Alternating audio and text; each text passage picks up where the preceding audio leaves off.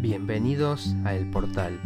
un pasaje hacia un lugar para los que creen que es posible estar mejor, para quienes quieren saber más sobre los misterios de la mente, para aquellos que sienten que la vida es más que la normalidad, aquellos que desean ser auténticos, para quienes sueñan con otras realidades, para los que saben que no están solos en su búsqueda para quienes actúan para transformarse a sí mismos. El portal, psicología de otra dimensión. Hola, ¿cómo están? Soy el licenciado Matías Martín y les doy la bienvenida al tercer episodio del portal. En este episodio vamos a hablar sobre la crisis y sus efectos sobre la salud mental. Cuando estábamos armando este programa, hace unos meses, durante el año 2019, teníamos como foco la idea de la crisis económica y pensar qué pasa con las personas a nivel individual cuando esta crisis está pasando a nivel colectivo. Pero en este transcurso de tiempo empiezan a aparecer crisis sociales en todo el continente latinoamericano, ya no solo económicas, sino grandes brotes de descontento popular, reacciones brutales por parte del poder, represión, generando estados de enorme angustia en los pueblos. Esta es una época en la que vivimos a nivel general de cambios muy rápidos y muchas veces inesperados, y situaciones que quizás parecían muy improbables, de repente estaban sucediendo y eran parte de la realidad cotidiana de las personas en, muchos países. Bueno, esto nos lleva a tener en cuenta también los distintos niveles de gravedad que puede tener una crisis entonces vamos a hacer algunos apuntes sobre las crisis sociales, aunque nos vamos a enfocar en la crisis económica que pasan eh, algunos países, en este caso Argentina, Venezuela, y que los países latinoamericanos y los países vulnerables de alguna forma económicamente las pasan cíclicamente en su historia. Para otros países esto es más extraño que pase, pero aún así en todos, todos los procesos tienen su momento de crisis. La crisis es definida como el cambio en un proceso que pone en riesgo la continuidad del mismo. Es una definición muy amplia, pero lo que pone en primer plano es el hecho de que cuando hay un periodo crítico, lo que había antes se pone en duda. Puede terminar, puede transformarse radicalmente en algo muy diferente.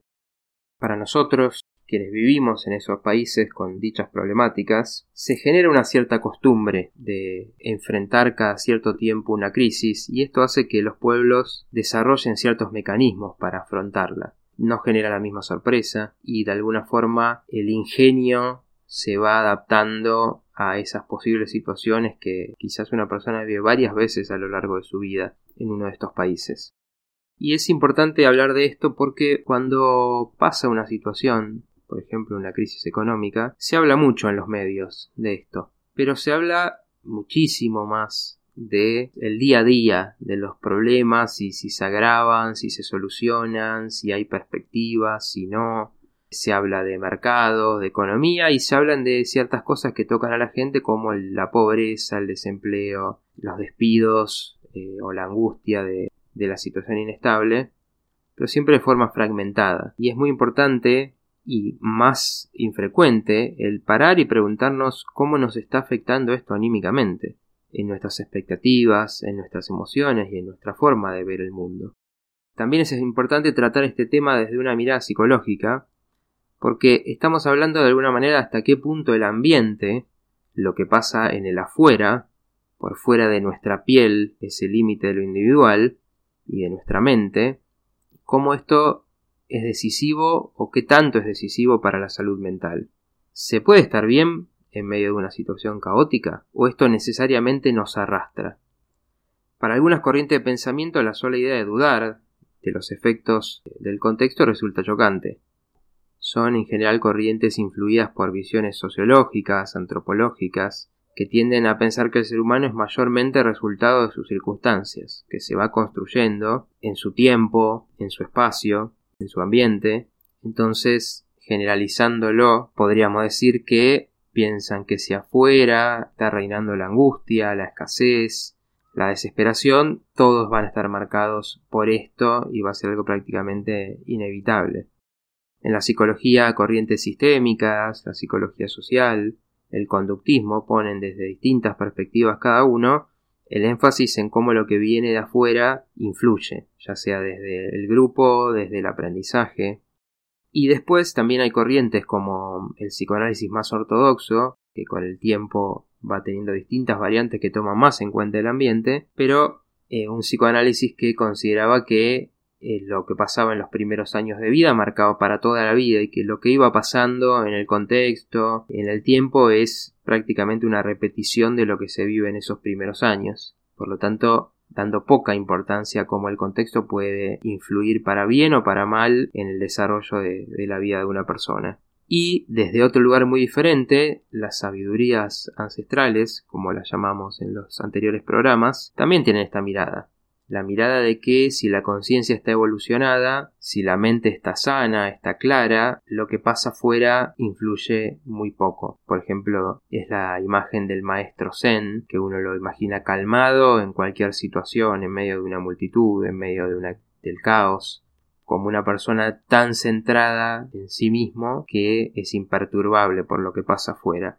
De alguna manera estas corrientes hablan de que si hay una evolución de la conciencia, lo de afuera tiene una influencia al menos mucho menor. Y la New Age, esas corrientes de pensamiento que nos dicen todo depende de vos y lo importante es la actitud con la que se encaren las cosas, básicamente sostiene esta idea de que si uno se mentaliza para algo, básicamente, si uno pone su mente en una frecuencia, lo que pasa afuera va a influir muy poco. En general estas corrientes son una exageración y una banalización de alguna manera, una gran simplificación de estas sabidurías profundas, ancestrales, que primero plantean todo un trabajo para llegar a esos estados de conciencia, no es algo que uno se pueda plantear de, de la noche a la mañana en general. Pero se escuchan estos discursos que ignoran completamente lo que pasa en el ambiente, y si prestamos atención, los gobiernos, en épocas de crisis, apelan al esfuerzo, a la voluntad individual, a la voluntad de superación, con la intención de mostrar que uno si está mal es porque quiere de alguna forma y no por ese contexto que los gobiernos han participado en generar y entonces está influyendo a las personas. Desde este programa vamos a ser críticos con ambas posturas de una forma extrema. Vamos a hablar hoy principalmente en este programa de los efectos que tiene una crisis, consideramos que inevitablemente afecta de una manera u otra, quizás no afecta necesariamente directamente a una persona, pero si está afectando a, familia, amigos, al lugar, al país de uno, necesariamente esos efectos se ven en la salud de una persona. Y por otro lado, en un segundo programa vamos a hablar de cómo facilitar ese estado de conciencia en el que uno puede afrontar de mejor manera, con sus mejores recursos, una situación de crisis. Entonces, vamos a empezar por lo contrario a la crisis, que es la estabilidad.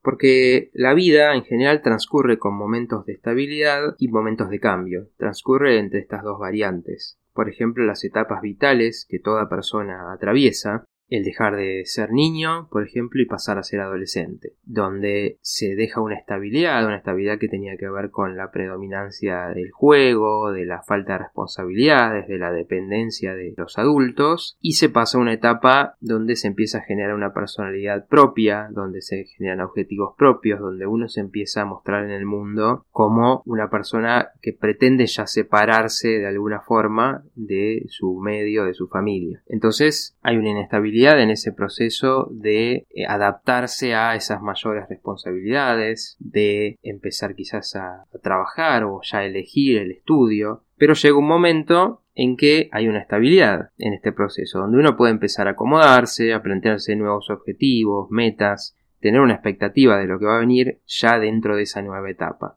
O sea, hubo una inestabilidad, hubo una crisis vital y luego llega la estabilidad. Hasta que llega una nueva inestabilidad. Por ejemplo, lo que sería formar una pareja, mudarse o tener hijos. Empieza otra nueva etapa con nuevos desafíos, con nuevas exigencias. Pero siempre se va a necesitar que cuando se llega a esa estabilidad, la persona tenga una cierta seguridad de que no está en un mayor riesgo a su salud, los recursos fundamentales, el alimento, el agua, el acceso a la salud, los ingresos necesarios para comprar las cosas, sostener la vivienda, los servicios de la electricidad, del gas, saber que se habita en un lugar relativamente a salvo de la violencia, por ejemplo, si se tiene una casa, que sentir una cierta seguridad en ese lugar, porque sin todo esto es prácticamente imposible proyectar, porque uno está preocupado por conseguir lo mínimo y vital para sobrevivir, entonces no se puede proyectar. En la vida, normalmente, se va llegando a esta estabilidad donde uno puede decir, bueno, a partir de tener esto básico, ¿a qué puedo apuntar? ¿Qué puedo querer ahora? Este proyecto de vida permite planificar, ir paso a paso, tener paciencia con lo actual porque se está construyendo algo a futuro, por ejemplo cuando se está estudiando, y sentirse bien con uno mismo si eso está marchando como uno espera, por ejemplo el sueño de la casa propia, la familia ideal que uno quiere construir, esas metas que permiten a uno realizarse, son primero un objetivo y después uno se va ajustando a qué tanto la realidad se parece eso o no, pero son algo que permite marchar y avanzar. Pero también pueden ser otras cosas, conocer un lugar del mundo, viajar, experimentar alguna actividad, algún trabajo, ayudar a otras personas, ser constructivo para la sociedad, participar de cambios sociales, una infinidad de posibilidades que depende de cada persona. Pero claro, Imaginemos, por ejemplo, a esta persona que se acaba de mudar fuera de la casa de sus padres, tras una cierta estabilidad laboral que se lo permite. Ya tiene un trabajo con el que puede mantener su casa, se adaptó a cuidar su propio espacio, a limpiar, a cocinar, a solucionar problemas que antes quizás resolvían otros por él. Desde esta estabilidad es que empieza a proyectar su vida. Si quiere estudiar, si se quiere ir de vacaciones, si quiere formar pareja, si quiere tener hijos, ese proyecto de vida es salud, es lo que da fuerza para levantarse a la mañana y afrontar todas las adversidades que tiene la vida, para construir algo progresivamente. Pero ¿qué pasa? Viene una crisis económica, y de repente aparece el miedo a que lo echen de su trabajo. Quizás no puede irse de vacaciones, o tiene que ajustar su idea a otras posibilidades reducidas, o quizás tiene que volver a vivir a la casa de los padres, algo que les pasa a muchos jóvenes y adultos inclusive en estas situaciones de, crisis, porque la situación eh, general hace muy difícil sostener el equilibrio entre lo que es un costo de vida y lo que son los ingresos. Entonces se vuelve a vivir o se va a vivir con, con los padres o con algún amigo o con algún familiar. Entonces ese proyecto que tenía queda trunco. Ya no tiene su propio espacio, ya no puede invitar a sus amigos, quizás no puede o le cuesta mucho más estudiar, quizás debe postergar la idea de convivir en pareja o inclusive el tener hijos porque no podría mantenerlos, o tiene que tomar más trabajo si es que tiene la suerte de conseguirlo en estos contextos, tiene que dejar actividades recreativas, resignar reuniones con amigos porque son costosas, y posiblemente a su familia también le está pasando esto. Entonces, quizás hasta los demás también tienen dificultad para mantener su lugar, o no pueden ayudarlo, también pasan por situaciones angustiantes. De repente ya nada es seguro, y lo que tiene uno y los demás está todo en riesgo. De repente todo lo que proyectaba ya no es válido en este contexto, y tiene que adaptarse a un proyecto mucho más conservador, con resignaciones, con miedo a qué más va a venir mañana, que empeore las cosas, porque esa persona que imaginamos no hizo nada diferente de lo que venía haciendo, el mismo esfuerzo, la misma voluntad, pero lo externo cambió bruscamente y de repente esos esfuerzos ya no alcanzan y además no se sabe qué tanto va a empeorar la cosa el día de mañana. Entonces ese proyecto que lo sustentaba ya no existe como tal. Entonces, ¿qué pasa con su motivación? Mira el futuro y todo es duda, incertidumbre, no se puede proyectar ningún mañana con claridad. Las reglas del mundo cambiaron, muchas veces de un momento para otro. Todo esto está estudiado que genera distintas emociones negativas, tristeza, indefensión ante un medio agresivo, miedo al futuro, culpa, irritabilidad, insomnio, ansiedad que aparece por mantener el puesto que uno tiene a toda costa o por encontrar rápidamente trabajo, por pagar las deudas, un crédito, el colegio, actividades de los hijos, estas emociones negativas a su vez pueden precipitar o mantener o dificultar la recuperación de ciertas alteraciones de la salud física, como dolores de cabeza, dolores musculares, problemas digestivos, alteraciones del sistema cardiovascular, por ejemplo hipertensión. Todo esto ya se aparece o se agrava cuando todas estas emociones negativas empiezan a predominar. Otro ítem es la baja autoestima, porque se perdió un empleo, porque no se puede resolver los problemas, por los sueños frustrados, por tener que retroceder, porque justamente por no entender que estos son procesos a nivel global, cuesta diferenciar que no es uno el que está fallando, el que está fracasando en esa situación. Aparecen problemas de pareja o problemas familiares por la presión que se multiplica en cada situación cotidiana. De repente hay un ambiente de enojo, de baja tolerancia, de reproches, de tensión, porque de repente todo lo cotidiano está más difícil. Entonces, en ese contexto es mucho más probable culpar al otro, exigirle más o acusarlo de que no busca lo suficiente o no genera lo suficiente o no resuelve los problemas o se deja agobiar por los problemas, cuándo hay que recortar, quién va a ceder más, quién va a dejar su actividad o quién está gastando algo innecesario, cuando hay que sumar esfuerzos, quién lleva la mayor carga, se reprochan ese tipo de cosas. Entonces todas estas presiones generan un estrés que muchas veces se descarga en el otro. Y esto también repercute en los hijos, si se tienen, que a su vez desarrollan síntomas influidos por el estrés que se está viviendo a nivel familiar o a nivel de pareja. También se deben abandonar espacios que brindan apoyo muchas veces, ya sea porque los espacios en situaciones de crisis económica en especial, ¿no? desaparecen porque no se pueden sostener, y eran espacios que brindaban apoyo, estímulo, motivación, como puede ser eh, un club, un lugar de pertenencia, un gimnasio, una clase o simplemente gente con la que no se reúne para hacer alguna actividad. Muchas veces esas actividades deben ser relegadas por tener que tomar más trabajo, por el mismo estrés que dificulta continuarlo. Y además de todo esto, en la crisis, los problemas personales no dejaron de existir. Los conflictos de pareja, disconformidad, estrés laboral, conflictos con los hijos, con los padres, dificultades para vincularse socialmente, problemas de salud, autoestima, todo lo que puede pasar en la vida de una persona sigue estando. Y no solo no desaparece, sino que se le suma toda esta presión de lo anterior. Entonces hace un combo realmente muy nocivo. También se dificulta mucho el acceso a espacios terapéuticos. Muchas personas, y esto los profesionales de la salud lo vemos, quizás no pueden continuar un tratamiento o deben abandonar uno que están haciendo. Y lo que era un apoyo importante, algo que les estaba funcionando, que les estaba haciendo bien, muchas veces no se puede sostener. Los psicoterapeutas sabemos que muchos intentamos mantenerlo de alguna forma, haciendo adaptaciones también, o haciendo aumentos en situaciones de inflación muy conocidas para la Argentina, pero que pasan en otros lados también intentando colaborar en eso, pero en algún momento la situación, si le está pasando a muchas personas, es muy difícil de sostener o a veces ni siquiera con esos ajustes la persona lo puede mantener. Muchas veces después de momentos de crisis o de un gran eh, anuncio catastrófico, las personas dicen, bueno, tengo que dejar mi terapia por más que me esté haciendo bien y eso es realmente dramático porque están perdiendo un apoyo valioso en su vida.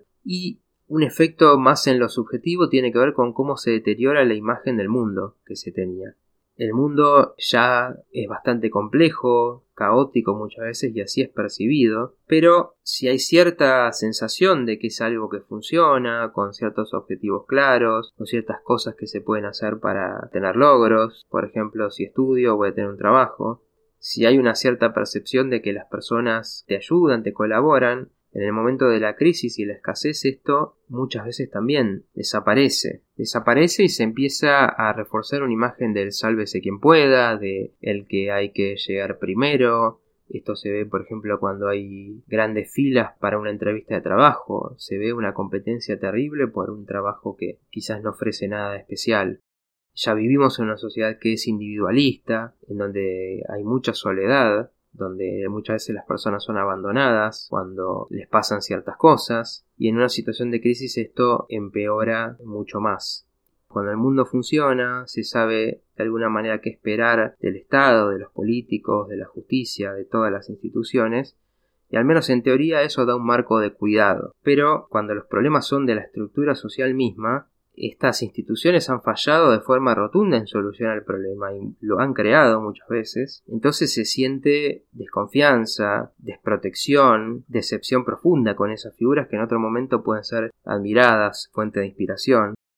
También hay un deterioro de los vínculos sociales. Por ejemplo, hoy en día vemos más disputas en las redes sociales, en reuniones, porque el problema ya no es algo teórico sobre lo que se puede discutir de política, sino que en las situaciones de crisis es algo que está afectando directamente la vida de cada uno. Entonces las discusiones se hacen más feroces y muchas veces llegan a romper relaciones, esto está pasando mucho, por pensar distinto. Porque de alguna manera, si uno no puede acceder o culpabilizar o de alguna manera tomársela con esa figura pública que uno considera el verdadero responsable, bueno, si una persona lo apoya o piensa parecido, entonces es un objetivo como para descargar ahí esa frustración tan terrible de estas situaciones de convulsión social.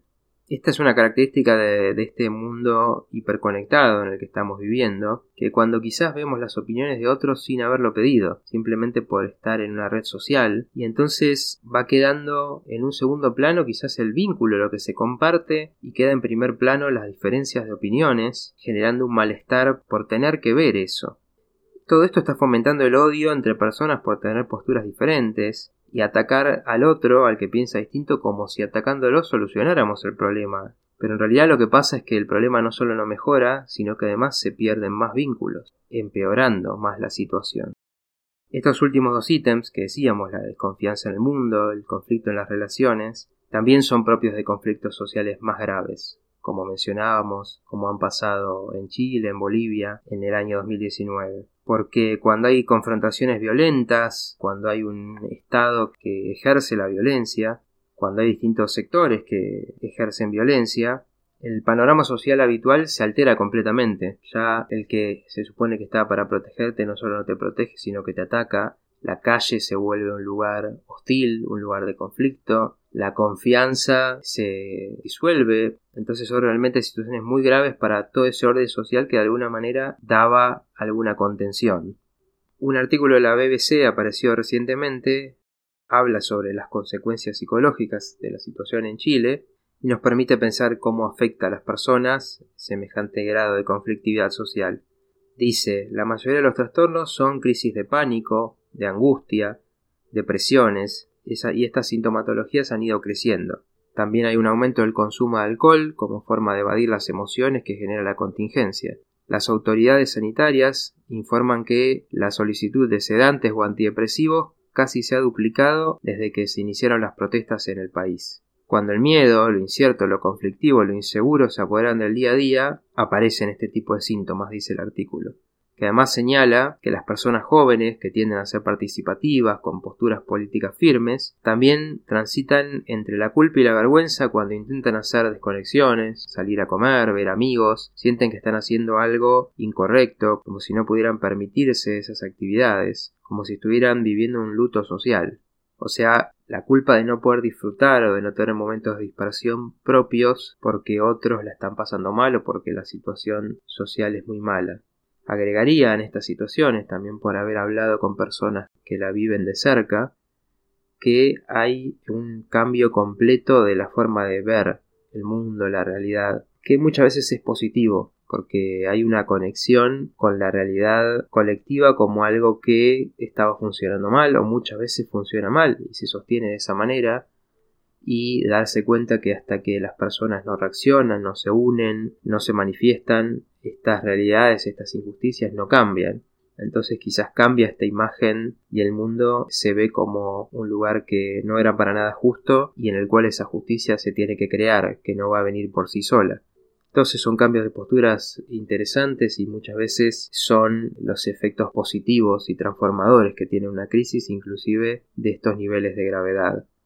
Desde la psicología que apunta a la profundidad, sabemos que uno tiene muchas más posibilidades de las que normalmente se ven. El tiempo de crisis también es un tiempo de oportunidad, porque antes tenías mucho que cuidar, mucho por qué temer, a tomar riesgos, pero ahora ya no hay tantas razones. La crisis saca de la comodidad, de lo esperable, y por lo tanto obliga a hacer cambios. El afuera te falla y lo va a hacer muchas veces más, y el afuera no te va a marcar el camino y quizás es necesario entender qué falla porque esos son los momentos en que surge una visión alternativa del mundo, no tan dependiente de la afuera. Entonces también es tiempo de probar esas ideas locas, soñadoras que en otro momento no hacemos o no arriesgamos. Es tiempo de generar cambios, es tiempo de entender que ese mundo no te espera y que lo que vos querés tenés que generarlo. Vos, juntándote con otros, participando en la comunidad,